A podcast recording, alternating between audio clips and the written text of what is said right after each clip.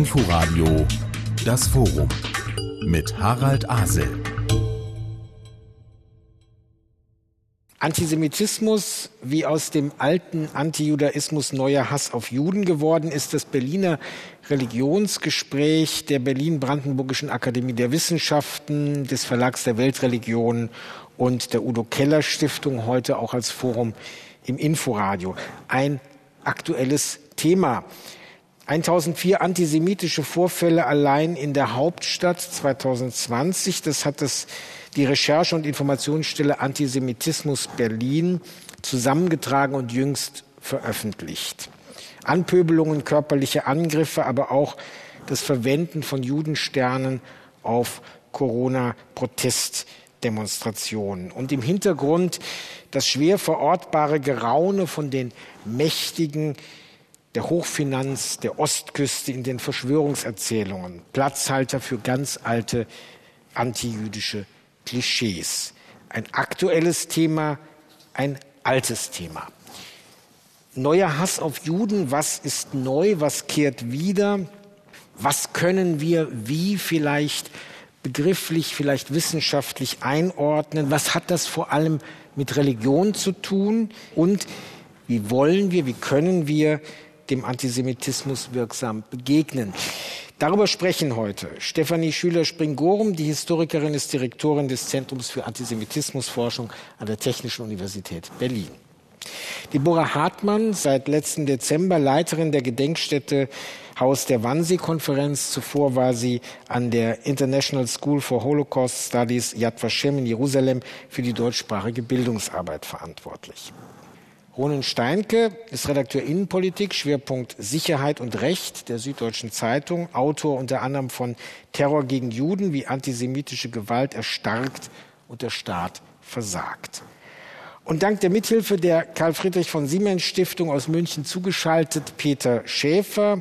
Der Judaist war Professor an der Freien Universität Berlin und in Princeton und bis 2019 Direktor des Jüdischen Museums in Berlin. 2020 erschien seine kurze Geschichte des Antisemitismus. Kurz meint hier 300 Seiten. Zeitlich geht es sehr weit in die Vergangenheit. Ja, aktuell sind in den Schlagzeilen häufiger Streit um Definitionen von Antisemitismus, aber vor allem geht es ja, wenn wir uns unserem Thema nähern, um Erfahrungen, Erfahrungen mit Aussagen und Handlungen, die eindeutig antisemitisch sind. Lassen Sie uns also mit Beispielen beginnen, die in den Kern dessen führen, was Antisemitismus war, was Antisemitismus heute ist, womit Sie sich in Ihrer Arbeit beschäftigen. Beginnen Sie, Stefanie Schüler-Springorum. Was in den letzten zehn Jahren für mich das einschneidendste antisemitischste Erlebnis war, ist die Beschneidungsdebatte im Jahre 2012 gewesen.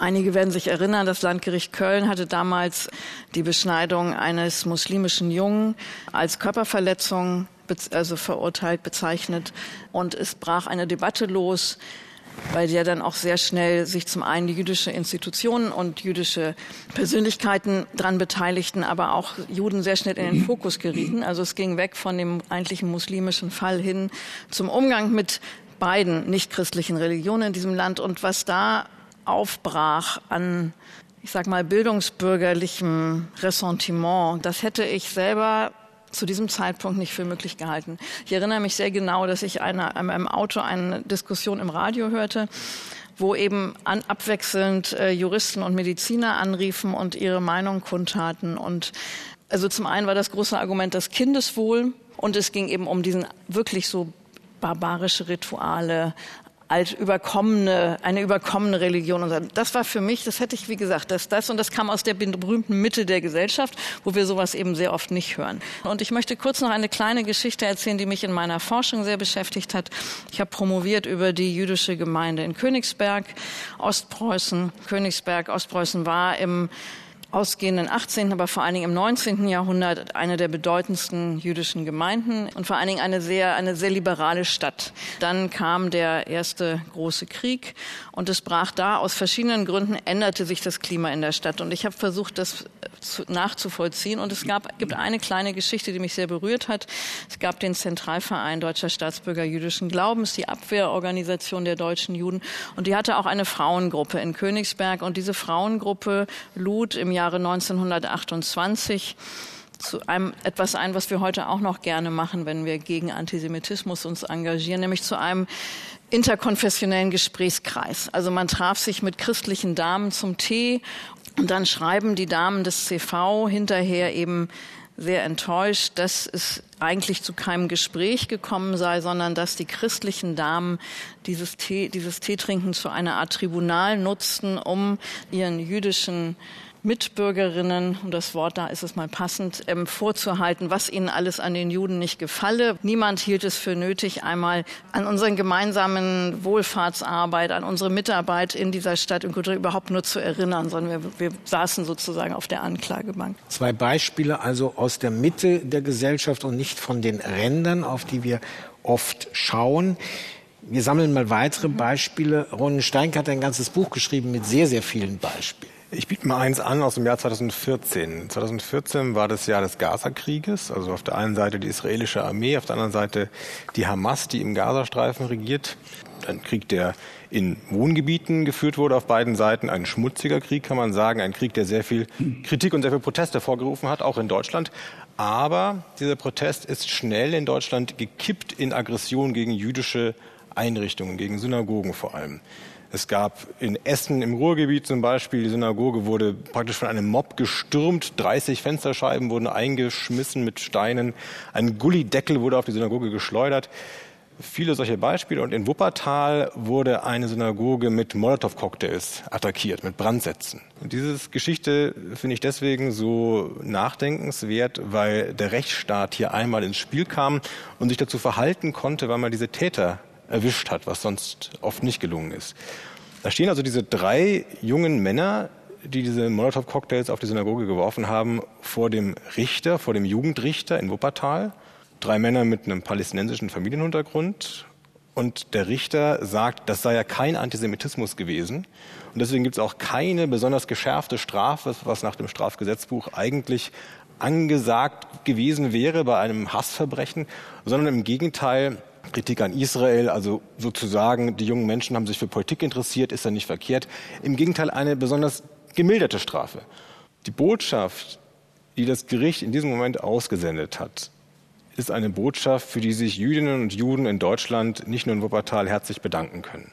Die Botschaft ist, egal was man für Wut hat gegen Israel, gegen die Politik Israels in 4000 Kilometer Entfernung, es ist schon nicht so unberechtigt, wenn man das hier abreagiert an Jüdinnen und Juden im Bergischen Land in Nordrhein-Westfalen. Und diese drei jungen Leute können nicht nur zu Hause ihrer Familie oder wem immer erzählen, schau mal, wir haben es den Juden so richtig gezeigt, sondern sie können auch sagen, und der deutsche Richter hat sogar irgendwie Verständnis gehabt. Selbst der konnte irgendwie nachvollziehen, wie wir dazu kommen. Das ist ein Urteil, das ist ein, ein Standpunkt des deutschen Rechtsstaats, was das Leben für Jüdinnen und Juden in diesem Land gefährlicher gemacht hat. Und das sage ich nicht, weil ich sozusagen vertreten möchte, es gibt da rote Linien der Kritik an Israel und sobald man die äh, überschreitet, ist man kein Gesprächspartner mehr. Das ist eine Diskussion, die kann man auch führen. Aber ich finde, man darf keine zwei Meinungen zulassen zu der Frage, ob es jemals eine Legitimation erzeugen kann, um loszuschlagen gegen eine Synagoge oder gegen eine andere Einrichtung jüdischen Lebens in Wuppertal oder in einer anderen deutschen Stadt oder meinetwegen in irgendeiner Stadt. Das ist der Punkt, wo der deutsche Rechtsstaat in den letzten Jahren nicht nur wackelig geworden ist, nachlässig geworden ist, ich meine auch äh, fahrlässig geworden ist. Ohne jetzt gleich zu Beginn zu hoffen, dass wir äh, Peter Schäfer ganz in die Vergangenheit zurückgehen, welches Beispiel würden Sie einbringen? Was die Gegenwart betrifft, kann ich das, was jetzt gerade gesagt wurde, nur bestätigen. Eine der schlimmsten Erkenntnisse in der Nachkriegszeit in Deutschland für mich ist genau das gewesen, was da immer wieder neu passierte und ohne Folgen passierte auch, wie Sie es eben gerade auch geschildert haben. Diese kumulativen, immer mehr sich vermehrenden Beispiele des Hasses und der Aktion gegen Juden und eben nicht nur gegen jüdische Einrichtungen, gegen jüdische Menschen, das ist für mich eigentlich eine ganz schreckliche Erkenntnis gewesen, die ich in dieser, dieser, diesem Maße vorher so nicht gehabt habe. Was jetzt mich als Historiker äh, daran jetzt erschüttert, ist, dass das Muster, das dahinter steckt, doch eben genau das ist, dass Juden äh, verfolgt, ähm, umgebracht werden, deswegen ganz offensichtlich deswegen, weil sie Juden sind. Und gar nicht immer unbedingt aus irgendwelchen anderen nachvollziehbaren Gründen. Und äh, wir versuchen dann immer rauszukriegen, ja, ist es dieses, war es jenes. Und dann, äh, das sind dann teilweise auch krause äh, Begründungen. Aber der Kern des Ganzen ist doch das, weil sie Juden sind und weil man diese Juden, so wie sie sind, in unserer Gesellschaft nicht dulden will. Das ist für mich das Erschreckendste eigentlich und das, was eigentlich, was von Anfang an da war und was immer geblieben ist. Wir werden also auf diese Frage der Muster und wie Muster durch die Jahrhunderte und durch die Kulturen immer weiter tradiert werden, sicherlich noch sehr intensiv zu sprechen kommen. Deborah Hartmann, ich sagte, Sie sind relativ neu hier, aber Sie sind nicht neu in Berlin. Sie haben hier schon studiert und Sie stammen aus Wien. Ihre Beispiele was mich tatsächlich in den letzten Jahren, und ich komme ja sozusagen eher aus der pädagogischen Auseinandersetzung mit der Shoah in, in dieses Feld, und was mich die letzten Jahre durchaus beschäftigt hat und was ich doch auch irgendwie besorgniserregend finde, ist natürlich die Frage um Israel. Also Israel scheint wenn es um den Antisemitismus geht, immer so einen Knackpunkt darzustellen. Also ich bin mir ja auch sicher, dass wir jetzt in dieser Runde uns wahrscheinlich alle einig sind, wenn es um die FPÖ in Österreich geht oder die AfD in Deutschland. Wenn wir jetzt vielleicht über Israel bezogenen Antisemitismus sprechen würden, bin ich mir nicht so sicher sozusagen, ob wir jetzt hier noch alle einer Meinung sind.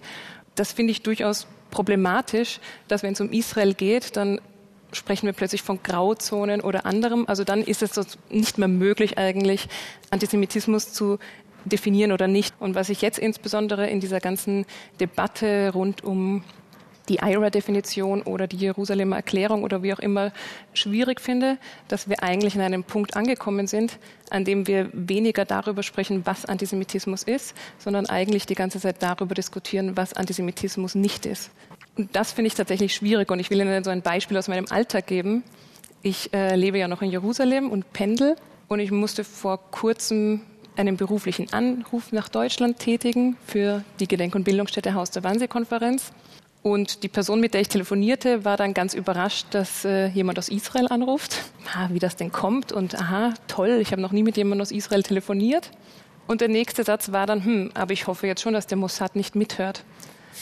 War diese Person jetzt Antisemit oder nicht? Keine Ahnung. Ja, ich kann ja nicht in die Köpfe der Menschen hineinschauen. Gleichzeitig aber werden hier ja bestimmte Vorstellungen, Vorurteile, Stereotype tradiert. Ja?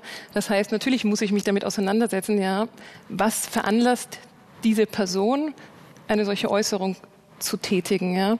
Aber wichtig ist hierbei ja auch noch mal die Frage, wie werden bestimmte Muster, die vielleicht früher im äh, Zusammenhang mit jüdischen Nachbarn aufge rufen wurden, aus unserer Gesellschaft in Deutschland nach draußen geschoben. Es gibt ein gutes Beispiel von Ronen Steinke in seinem Buch.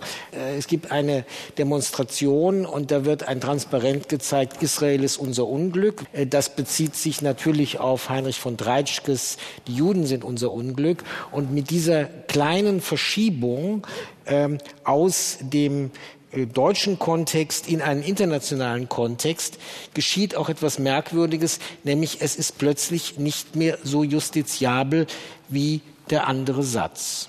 Erkläre ich gerne. Also in der Tat, das ähm, halte ich für, für eine, eine, problematische, ja, eine Zurückhaltung in der Justiz. Also äh, ich bin ja selber Jurist und ähm, versuche da erstmal Verständnis für zu haben. Die äh, Logik ist, man muss eine Äußerung im Lichte der Meinungsfreiheit interpretieren, also im Zweifel für den Angeklagten sozusagen. Und wenn jemand skandiert, Israel ist unser Unglück, dann muss man ihm zumindest zugute halten, das könnte ja als eine ostpolitische kritische Äußerung, die natürlich legal und warum sollte sie nicht legal äh, ist, irgendwie zu, zu akzeptieren ist. Nur bei diesem Interpretationsakt erreicht man, finde ich, da eine Grenze, wo man sich unverständlich stellt und wo man das Offensichtliche ähm, irgendwie in Abrede stellt. Natürlich eine Neonazi-Truppe, die das in diesem Fall war in Dortmund und von der altmodischen äh, bestiefelten Sorte auch noch. Wenn die skandieren, Israel ist unser Unglück und sich noch nie in ihrem Leben für eine Ostpolitik äh, oder überhaupt für Außenpolitik, geschweige denn für irgendwelche unterdrückten Araber interessiert haben, dann äh, ist schon klar, was da für ein Code eigentlich aufgerufen wird. Wir stellen immer wieder fest, dass sich äh, ja, nicht nur Rechte, aber vor allem auch Rechte ja, zu kamouflieren verstehen, indem sie auch nur ganz leicht den Kontext Nahost irgendwie in den Raum stellen und in dem Moment zuckt die deutsche Justiz zurück und will um Gottes Willen nicht so verstanden werden, als würde man da irgendwie sich auf dieses verminte Gebiet vorwagen. Es diskutieren Stefanie Schüler-Springorum, Direktorin des Zentrums für Antisemitismusforschung der TU Berlin, Deborah Hartmann, Leiterin der Gedenkstätte Haus der Wannsee-Konferenz, der Journalist Ronen Steinke und der Judaist Peter Schäfer, lange Jahre Professor an der FU Berlin und in Princeton. Er setzt das Gespräch fort und erläutert, wie sich antisemitische Stereotype durch die Jahrhunderte ziehen. Ich fange ganz zu Anfang an eigentlich unglaubliche, erschreckende Geschichte im Estherbuch. Der persische König lässt sich überreden von seinem Großvisier, dass die Juden in seinem Reich äh, nicht seinen Gesetzen folgen wollen, ihre eigenen Gesetze haben und dass äh, deswegen alle Juden und wie es da äh, wörtlich heißt, Männer, Frauen und Kinder und nochmal wörtlich vernichtet werden müssen, weil sie per Definitionem äh, Menschenfeinde sind. Sie hassen alle anderen, die nicht so sind wie sie. Das ist nicht zufällig in der Zeit, das spielt in, in der persischen Zeit. Die persische Zeit war äh, alles andere als judenfeindlich. In Wirklichkeit gehört es in den Übergang von der persischen Zeit zur hellenistischen Zeit, in der genau dieses Thema jetzt wirklich massiv hervorbricht, dass nämlich Ethnien in dem großen Reich unter einem gemeinsamen Nenner möglichst zusammengeschweißt werden sollen. Und da fallen die Juden aus dem Rahmen. Sie äh, bestehen darauf, dass sie nur einen Gott haben. Sie essen kein Schweinefleisch. Sie beschneiden ihre Kinder. Das wird dann äh, in einer Weise zugespitzt, dass die Juden die Menschenfeinde schlechthin sind. Das ist das, was dann sich weiter durch die Geschichte durchzieht, im Christentum eine ganz eigene Form annimmt und die dann in der Neuzeit äh, dahin führt, dass der christliche Staat keine Juden ertragen kann, die nämlich sich als ethnisch verstehen und religiös verstehen, beides. Und in einem christlich definierten Staat kann man eine Gruppe, die sich nicht nur wie die Christen als Glaubensverband verstehen, sondern auch ethnisch verstehen, kann man nicht dulden. Also dieses Motiv zieht sich in der Tat bis äh, in die Gegenwart hindurch. Und damit hatte beispielsweise auch schon die französische Revolution ein großes Problem ja. und auch der extrem laizistische französische Staat. Sehr richtig. Und das ist auch ein wunderbares Beispiel in, äh, in der französischen Revolution. Dieser äh, Comte de la Tonnerre geht hin und im Dezember äh, 1798 und erklärt den Juden als Individuen alles, den Juden als Nation gar nichts. In Deutschland, das sich eben nicht säkular verstand, sondern dezidiert christlich verstand, hat das ganz andere Probleme kreiert, äh, die dann sich immer weiter potenziert haben und dann auch zu dem geführt haben, dass Juden nicht öffentliche Ämter einnehmen durften, dass Juden nicht äh, Professoren werden konnten, Richter werden konnten. Das gründet genau da mit drin.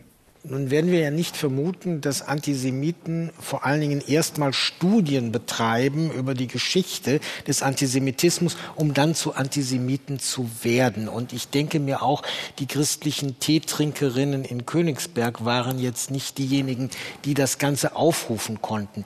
Wie werden solche Muster tradiert? Also die christliche Kultur ist so durchsogen oder das Fundament ist insofern antisemitisch und antijüdisch, weil sie eben die zweite monotheistische Religion ist, die sozusagen aufbaut auf der ersten. Aber die erste wird immer die erste bleiben, so wie der Älteste immer der Älteste sein wird. Also um es so in, familiäre Konflikte zu übersetzen. Und der Hass auf die störrischen Juden, die auch nach Hunderten von Jahren noch nicht anerkennen wollen, dass der Messias der Messias war. Das füttert das antijüdische Ressentiment im Christentum und nicht nur Ressentiment, sondern das gehört quasi zur christlichen, ist der christlichen Kultur inhärent. Und das ist auch ein Konflikt, der sich so nicht auflösen lässt. Und das ist auch das, was aus meiner Sicht zumindest den Antisemitismus zentral und fundamental unterscheidet von anderen Formen von Rassismus, Diskriminierung und so weiter. Und insofern ist das Beispiel mit der französischen Revolution so wichtig, weil natürlich kann man sagen, ja klar, ein säkularer Staat, das war Frankreich dann, aber es war natürlich eine christliche Kultur und die blieb es auch bis heute, wie wir wissen. Das ist auch mein Forschungsgebiet, also ich die Schnittstellen von Religion und religiösem Ressentiment und rassistischem Denken im Christentum auch lange vor dem 19. Jahrhundert.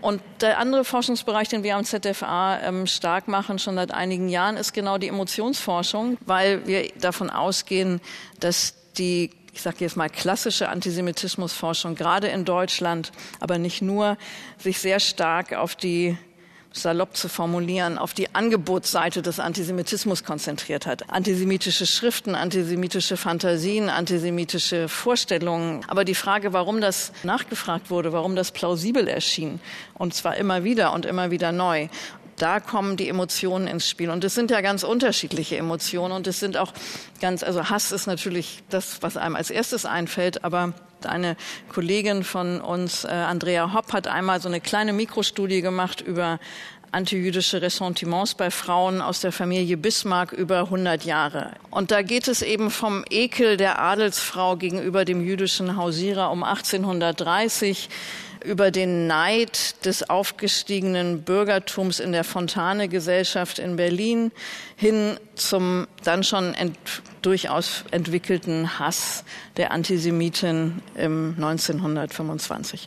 Aber wenn wir an diesem Punkt sind und fragen nach den Emotionen, Deborah Hartmann, dann wird es natürlich sehr schwer, einfach mit so einem Hinweis, ich vermittle Wissen, dagegen zu arbeiten. Also insbesondere, wenn es in Deutschland Anschläge gibt, wie nach der Synagoge in Halle, dann heißt es sofort, ja, also wir brauchen mehr Bildung, wir brauchen mehr Aufklärung, die Leute sollen in die Gedenkstätten gehen. Ich glaube, wir müssen zum einen diesen Begriff der Bildung erstmal hinterfragen und auch kritisch reflektieren und uns überlegen, was kann Bildung überhaupt und was kann Bildung nicht. Ja? Und Bildung sozusagen findet ja nicht isoliert sozusagen vom sonstigen sozialen Raum oder Kontext statt. Und es gab ja auch verschiedene empirische Untersuchungen, die ja durchaus auch belegt haben, dass es nicht unbedingt einen Zusammenhang gibt zwischen dem Grad sozusagen an Bildung und äh, der Ausprägung von Antisemitismus. Und insofern ist natürlich diese Forderung oder die Vorstellung, wir gehen jetzt in die Gedenkstätte und äh, sensibilisieren für gegenwärtige Formen von Antisemitismus eine sehr schwierige Vorstellung, ja. Zumal Gedenkstätten sich, glaube ich, im Moment durchaus auch an so einem Punkt befinden, wo gar nicht klar ist, wie wir überhaupt mit Gegenwartsthemen und Gegenwartsaspekten umgehen. Und im Gegenteil kann natürlich auch Wissensvermittlung, ob das jetzt in der Schule ist oder in der Gedenkstätte ist, ins Gegenteil genau verkehrt werden, ja, nämlich dass wir vielleicht Antisemitismus in gewisser Hinsicht äh, oder antisemitisches Wissen vielleicht unter Umständen sogar unbewusst letztlich dann reproduzieren. Ja, also ich kann das sehr unterstreichen. Ich fand das sehr einleuchtend, wie Deborah Hartmann das gerade erklärt hat. Es ist mir noch nie äh, logisch einleuchtend gewesen, warum es überhaupt kurierend sein soll, in eine Gedenkstätte äh, für ein Konzentrationslager zu gehen. Wieso sollte man, wenn man der Meinung ist, Juden sind, haben einen schlechten Charakter, um es kurz zu sagen, wieso sollte man diese Meinung nicht mehr haben auf dem Rückweg von Dachau? Da lernt man Fakten, es sind Juden ermordet worden, weil früher auch Menschen dachten, Juden haben einen schlechten Charakter. Das ist dann noch nicht mal logisch ein Bruch. Also das äh, erschien mir schon immer als ja so notwendig aus ganz anderen Gründen. Holocaust-Bildung ist es aber in keiner Weise jemals hinreichend gewesen. Und wenn dann so reflexartig in jeder äh, Sommerlochphase äh, eine andere Politikerin oder Politiker fordert, alle Schüler müssen zwingend mal eine Kassettengedenkstätte gesehen haben, sage ich ja, gerne, bin ich total dafür. Aber das löst dieses Problem nur wirklich noch nicht. Ich behaupte, worüber wir heute reden, ist psychologisch etwas ganz Einfaches weil es so einfach ist, ist es so stark. Und weil es so einfach ist, ist es auch so ansteckend. Das ist nämlich die einfache Aussage, So, du bist also verunsichert, weil in deinem Dorf wütet gerade eine komische Krankheit, die sich keiner erklären kann. Die Leute haben Beulen am Körper, keiner weiß warum. Oder die Ernte ist ausgefallen, seltsam. Aber weißt du was? Du bist vielleicht verunsichert, du hast Angst. Du bist nicht die, die Ursache dafür. Ich kann dir aber sagen, wer daran schuld ist. Es sind diese komischen Leute, die dir am Stadtrand wohnen, seit Generationen, die anders gekleidet sind, diese komischen Hüte tragen, die noch nicht mal mit uns essen wollen, halten sich vielleicht für was Besseres, Guck dir die mal genauer an, ob du nicht vielleicht herauskriegst, dass die in Wahrheit dahinter stecken. Das ist so ein starkes psychologisches Angebot. Das holt ja, und das kann man ja auswechseln. Ja, die, die, die, Im einen Jahrhundert ist es die Beulenpest, im nächsten Jahrhundert ist es die Verwerfung des weltweiten Kapitalismus, die auch Verunsicherung auslöst. Im nächsten Jahrhundert wieder was anderes. Jetzt ist es auch wieder gerade eine Pandemie, die viele Menschen intellektuell, ähm, da schließe ich mich auch ein, natürlich immer wieder überfordert. Und es holt die Menschen so sehr ab, wenn ihnen ein Sündenbock angeboten wird. Dass der nun jüdisch gewesen ist, das liegt an den Gegebenheiten in Europa in der Zeit, wo das so entstanden ist. Aber der Mechanismus ist auch an anderen exerziert worden, an Rothaarigen, an Frauen im Mittelalter, die so dem Bild von Frauen nicht entsprachen, die man dann auch zum Sündenbock gemacht hat. Und dieser Mechanismus ist verwendet worden von Leuten, die unterschiedliche intellektuelle Sprachen verwendet haben. Die einen haben das mal dann eine Weile lang pseudowissenschaftlich äh, vorgetragen. Ja, weißt du was? Das kann ich dir auch alles erklären. Das hat nämlich hier genetische Ursachen.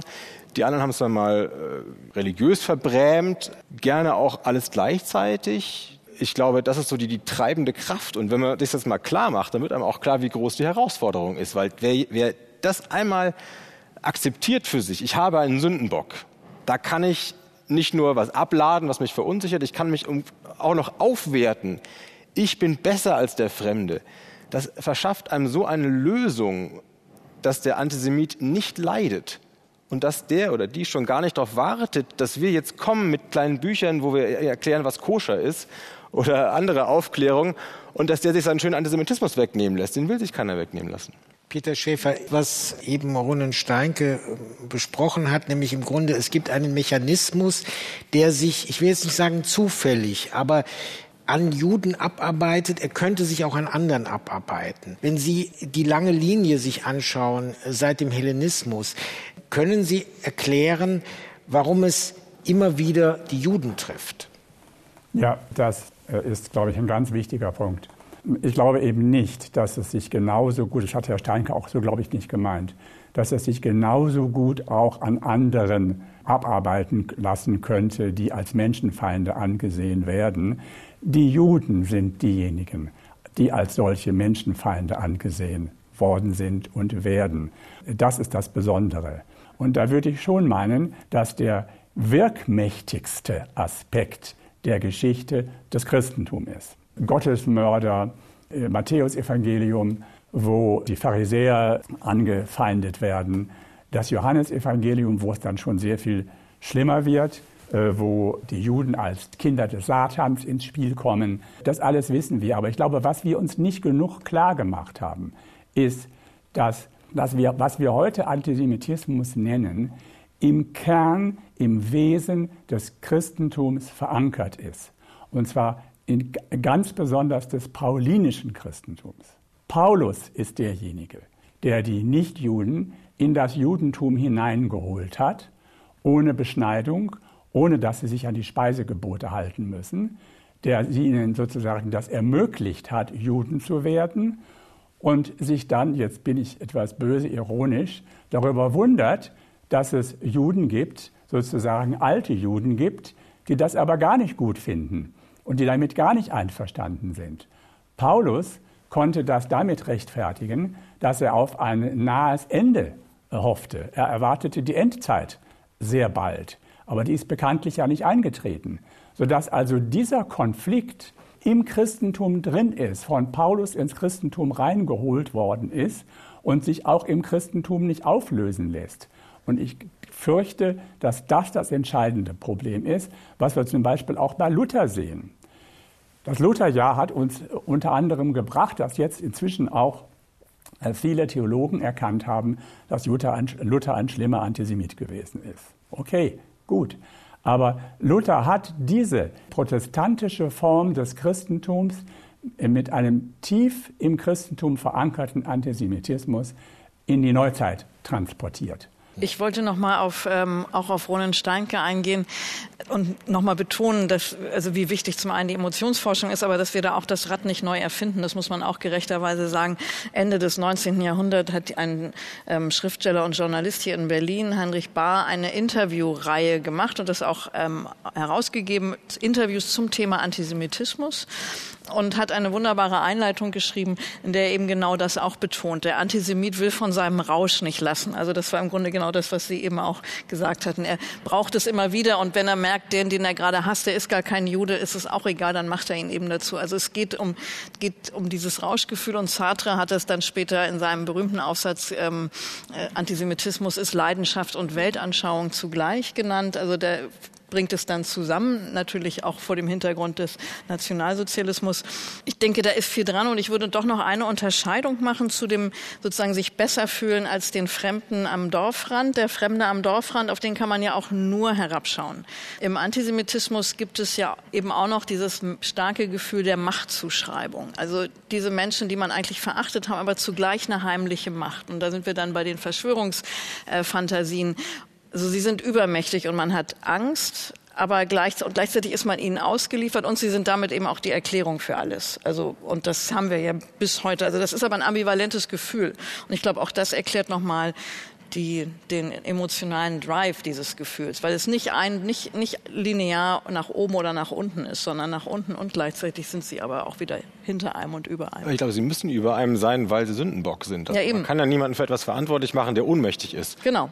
Weil die de facto äh, oft in ärmlichen Verhältnissen mhm. gelebt haben, abgeschnitten von Zünften, mhm. von Einkommensmöglichkeiten und äh, also gerade gar nicht aussahen wie Weltherrscher, mhm. musste man behaupten, dass es hinter den Kulissen äh, heimliche Macht. Genau, und das ist die heimliche Macht und das ist natürlich die allerfurchterregendste. Aber ich glaube, das ist ganz logisch damit verbunden, dass, es mit, dass ein Sündenbock immer mächtig sein muss. Was heißt das für pädagogische Ansätze? Wenn ich das richtig verstanden habe, in der Arbeit in Yad Vashem gab es den schönen Begriff kognitive Empathie, dass ich mich nicht eindeutig identifiziere mit Geschichten, die da sind, sondern einen Schritt zurücktrete. Was wir jetzt gehört haben, das müsste ja dann eigentlich auch ein Ansatz von kognitivem Erschrecken müsste man ja auch entwickeln können. Also auch da noch mal eine Brücke mhm. schaffen. Ja, es äh, müsste ich jetzt drüber nachdenken, sozusagen, inwiefern man diesen Begriff des kognitiven Erschreckens irgendwie gebrauchen kann. Genauso der Begriff der kognitiven Empathie, den haben meine ehemaligen Kolleginnen und ich sozusagen in Yad Vashem verwendet, um eben deutlich zu machen, es geht nicht darum, emotionale Empathie zu empfinden.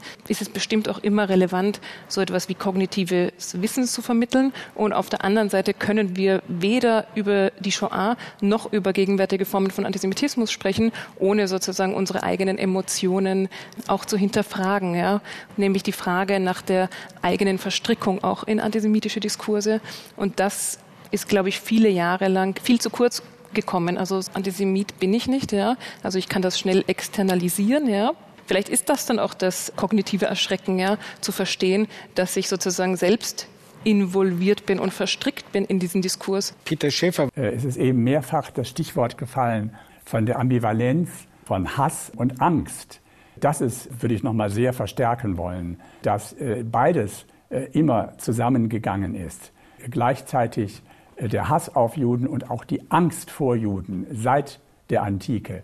Wenn man heute Hitlers Mein Kampf liest, ist man erschreckt, auch was für ja, neben den ganzen Hasstiraden, die man äh, kaum ertragen kann, äh, was für eine unterschwellige Angst da auch äh, zum Vorschein kommt. Also diese Ambivalenz ist sehr, sehr geschichtsmächtig.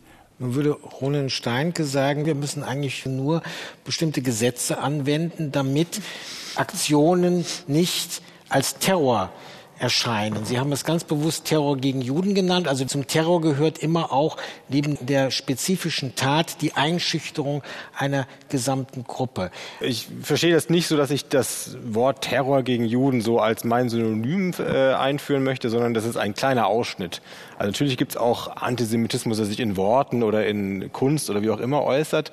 Ich habe mich nur mit antisemitischer Gewalt beschäftigt. Ich halte das für eine nicht vermessene, sondern für das absolute Minimum, dass gegen antisemitische Gewalt äh, äh, konsequent vorgegangen wird. Es gibt in Deutschland eine Tendenz, das Wort Terror, was ja ein politischer Kampfbegriff ist und was also es gibt keinen größeren Alarm, den man im Rechtsstaat ausrufen kann, als das Wort Terror zu verwenden. Dann kann die Staatsanwaltschaft ihre Waffenschränke aufsperren und sämtliche strafprozessualen äh, Mittel rausholen, die es überhaupt nur gibt. Es gibt in Deutschland eine Tendenz, dieses Wort Terror recht schnell zu verwenden, wenn es gegen die Mächtigen der Gesellschaft geht. Also die RAF mit ihren Attacken gegen Politiker, gegen aber auch Vertreter des politischen Systems im weiteren Sinne, Bankvorstände. Das ist unzweifelhaft Terror. Islamistischer Terror auch noch. Ja, das wird schon ein bisschen schwieriger, umstrittener. Und Terror gegen ausgegrenzte, gegen marginalisierte Gruppen da verwendet man das Wort Terror schon gar nicht mehr. Mhm. Also die RAF hat in ihrer Zeit 34 Menschenleben auf dem Gewissen. Es gibt allein seit 1990 mehr als 200 Opfer rechtsextremer Gewalt, also von Neonazis totgeschlagene, seien es Obdachlose, seien es Asylbewerber das wird gar nicht verhandelt in unserem politischen Diskurs als Terror. Das läuft in, unter einer ganz äh, niedrigeren Kategorie. Also ich finde auch so weitergehend, dass wir insgesamt im Recht eine etwas äh, seltsame Schwerpunktsetzung haben. Wir äh, sind nicht wie in Amerika, so dass wir sagen, Hate Crimes, das ist bei uns generell äh, etwas, was den Rechtsstaat unbedingt in Bewegung setzen muss. Bei uns ist es, äh, wird es eher schärfer bestraft, wenn jemand mit seinem Gewaltakt sich Eigentum unter den Nagel reißen möchte, als wenn er mit seinem Gewaltakt jemanden rassistisch, antisemitisch, wie auch immer, einschüchtern möchte. Die Frage, die sich ja Stefanie Schüler-Springorum, die sich dann stellt, ist, wie isoliert betrachten wir solche Einzelereignisse und wie sehr sind sie Teile einer ja fast zwangsläufigen Entwicklung? Die historische Forschung bemüht sich natürlich so genau wie möglich zu beschreiben und die Kontexte zu beleuchten. Aber on the ground machen das Menschen mit bestimmten Interessen, mit bestimmten Interessenlagen und die gilt es sich auch genau anzusehen. Und da gibt es eben auch ganz unterschiedliche Verhaltensweisen. Also mein Beispiel, was mich immer am fassungslosesten machen, wo ich glaube, da versagt dann auch die Geschichtsforschung, was Erklärung angeht. Das ist ein SS-Mann, der sich, ich glaube, im Majdanek-Prozess damit verteidigt, dass er sagt, dass er doch, äh, ich weiß es, ja, in, in Majdanek wird es gewesen sein, also bei der Ankunft eines Transport mit Juden ist ein kleiner jüdischer Junge, der vom Lastwagen fällt und er hebt ihn auf und trägt ihn in die Gaskammer. Und das sind so Geschichten, die gibt es auch und die gibt es zuhauf, mhm. wo, glaube ich, wo man dann auch als Historikerin sagen muss, wir können bis zu einem bestimmten Punkt versuchen zu erklären und Kontexte und Kontinuitäten herzustellen. Mhm. Und es gibt so einen Bereich, wo man das dann, glaube ich, nicht mehr wirklich kann.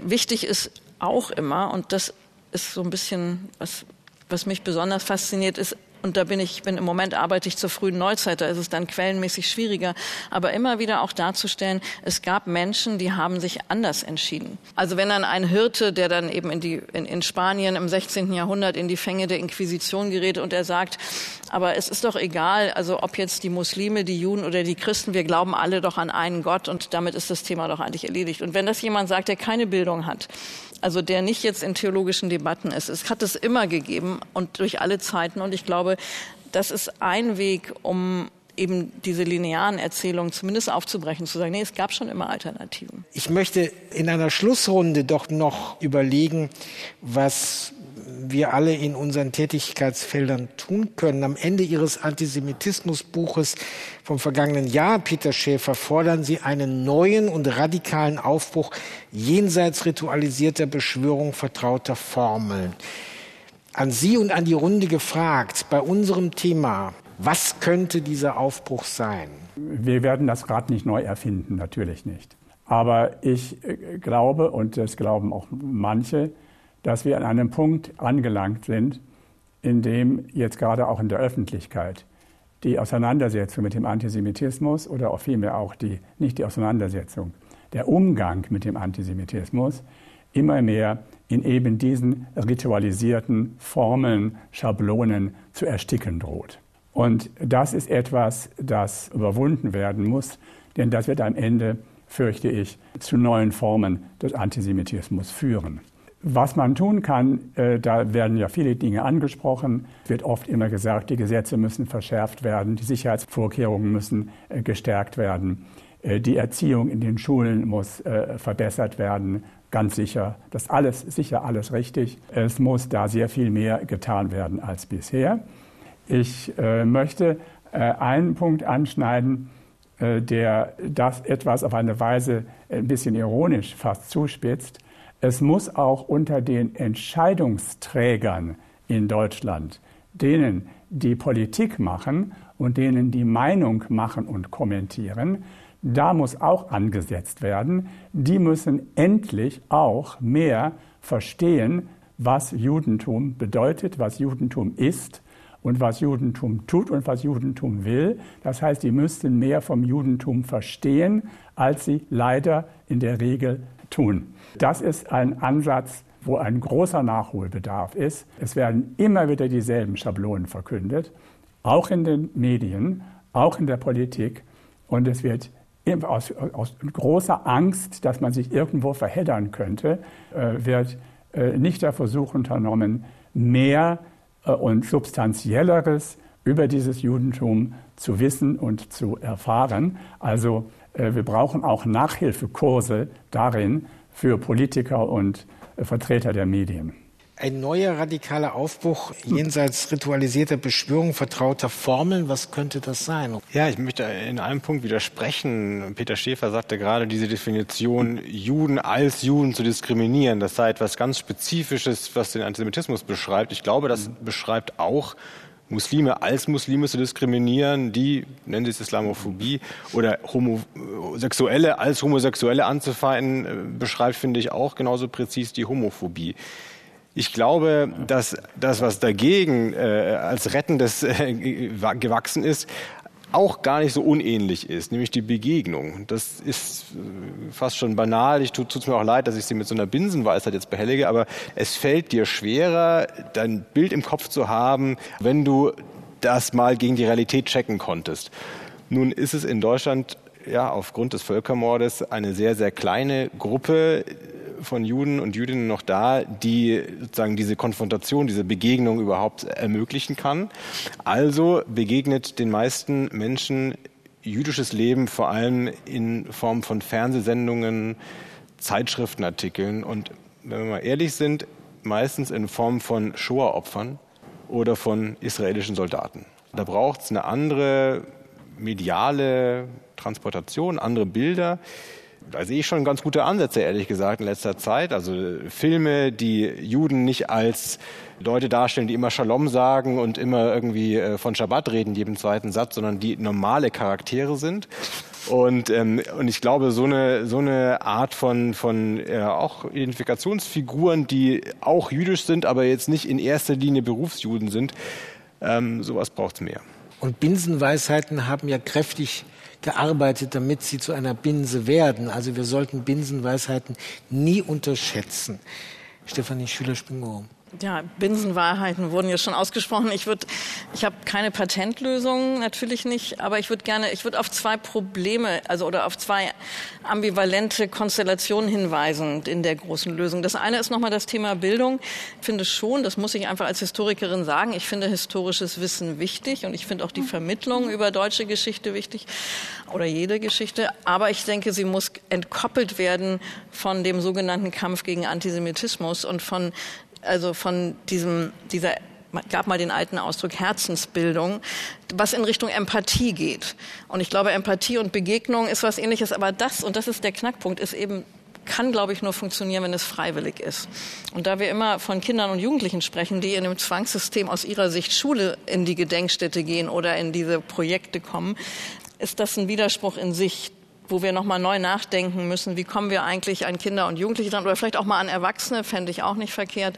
Aber eben, wenn es freiwillig ist, wie erreichen wir dann die, die davon nicht von selbst drauf kommen? Also das ist, glaube ich, ein großer Bereich. Und im politischen Bereich aus der Antisemitismusforschung wissen wir, dass es sehr stark, viel stärker, als man das demokratisch wahrhaben möchte, letztlich auf das Verhalten der Eliten ankommt, in jeweiligen historischen Konstellationen. Und ich denke, da kann man ja sagen, das ist ja dann nicht so schlimm hier, also in Deutschland, weil das ist ja okay und Israel, Sicherheit Israels ist Staatsräson und man hört, man hat die Fernsehsendung, man hat die Artikel und die Bücher, dann ist ja alles okay. Und ich denke, die Realität zeigt, dass das eben auch nur die halbe Wahrheit ist. Und ich glaube sogar, dass die Zivilgesellschaft, die berühmte, sich da auch ein bisschen zurücklehnt, weil sie eben das Gefühl hat, das ist Staatsräson. Und für mich war die letzten 18 oder jetzt sind es ja schon bald 24 Monate, also seit dem Mord an Walter Lübcke, der Anschlag in Halle, der Anschlag in Hanau, diese Aufreihung von Terrorismus, die sich gegen demokratisch gewählte Vertreter, gegen Juden, dann, in, weil das nicht klappte, wie wir alle wissen, gegen Menschen, die, wo man vermutete, die seien nicht deutsch und dann in Hanau nochmal auch wieder gegen Migrantinnen oder Menschen mit Migrationshintergrund richtete, dass diese, dass da die breite Allianz gefehlt hat. Aufbruch, Deborah Hartmann. Sie sind seit Dezember die Leiterin der Gedenkstätte. Sie sind jetzt nicht gekommen und sagen, jetzt mache ich alles neu, weil es gibt ja ein Team und die haben ja viel Erfahrung. Aber worauf wollen Sie denn in den nächsten Jahren besonderes Augenmerk darauf legen, damit Peter Schäfer dann feststellt, aha, das ist in der Tat ein Aufbruch, den wir uns wünschen? Also so wie Sie sagen sozusagen, wir befinden uns gerade in so einem Neufindungsprozess an der Gedenk- und Bildungsstätte Haus der Wannsee-Konferenz, was sich doch, glaube ich, im Moment herauskristallisiert. Also die Gedenk- und Bildungsstätte Haus der Wannsee-Konferenz hat ja seit vielen Jahrzehnten mit verschiedenen Berufsgruppen gearbeitet. Und ich glaube, was sich vermehrt herauskristallisiert, dass wir da nochmal intensiver sozusagen in die Auseinandersetzung gehen wollen mit beispielsweise Gruppen aus dem Bereich Polizei. Auch hier, glaube ich, gibt es durchaus einen Bedarf. Und vielleicht, weil Frau Schüler-Springorum Sie jetzt kurz gesagt haben, man muss die historische Wissensvermittlung und die aktuelle Auseinandersetzung mit Antisemitismus entkoppeln. Ich weiß nicht, ob man das wirklich entkoppeln muss oder kann, weil gerade wenn wir uns aktuelle Formen von Antisemitismus anschauen, gibt es ja immer irgendwie auch dann doch eine Referenz auf die Schar, auf den Holocaust. Ich glaube, wo, in, wo ich gerne hinkommen würde wollen, zusammen mit meinen Kolleginnen in den kommenden Jahren, ist einfach wirklich nochmal verstärkt zu überlegen, wo gibt es Verbindungslinien und was sind die Verbindungslinien sozusagen zwischen dem historischen Antisemitismus, insbesondere dem Antisemitismus der Nationalsozialisten und sozusagen aktuellen Erscheinungsformen und das ist ein richtig großes Programm. Antisemitismus, wie aus dem alten Antijudaismus neuer Hass auf Juden geworden ist, das Berliner Religionsgespräch der Berlin-Brandenburgischen Akademie der Wissenschaften, des Verlags der Weltreligionen und der Udo Keller Stiftung, heute auch als Forum im RBB Inforadio. Ich danke den Gästen in München und zwar mit Hilfe der Karl Friedrich von Siemens Stiftung zugeschaltet Peter Schäfer, emeritierter Judaistikprofessor aus Berlin und Princeton. Hier in der der BBAW, Stefanie Schüler-Springorum, Zentrum für Antisemitismusforschung der Technischen Universität, Deborah Hartmann, Haus der Wannsee-Konferenz und der Redakteur Innenpolitik der Süddeutschen Zeitung, Ronen Steinke. Ich danke Ihnen für Ihre Aufmerksamkeit. Inforadio Podcast.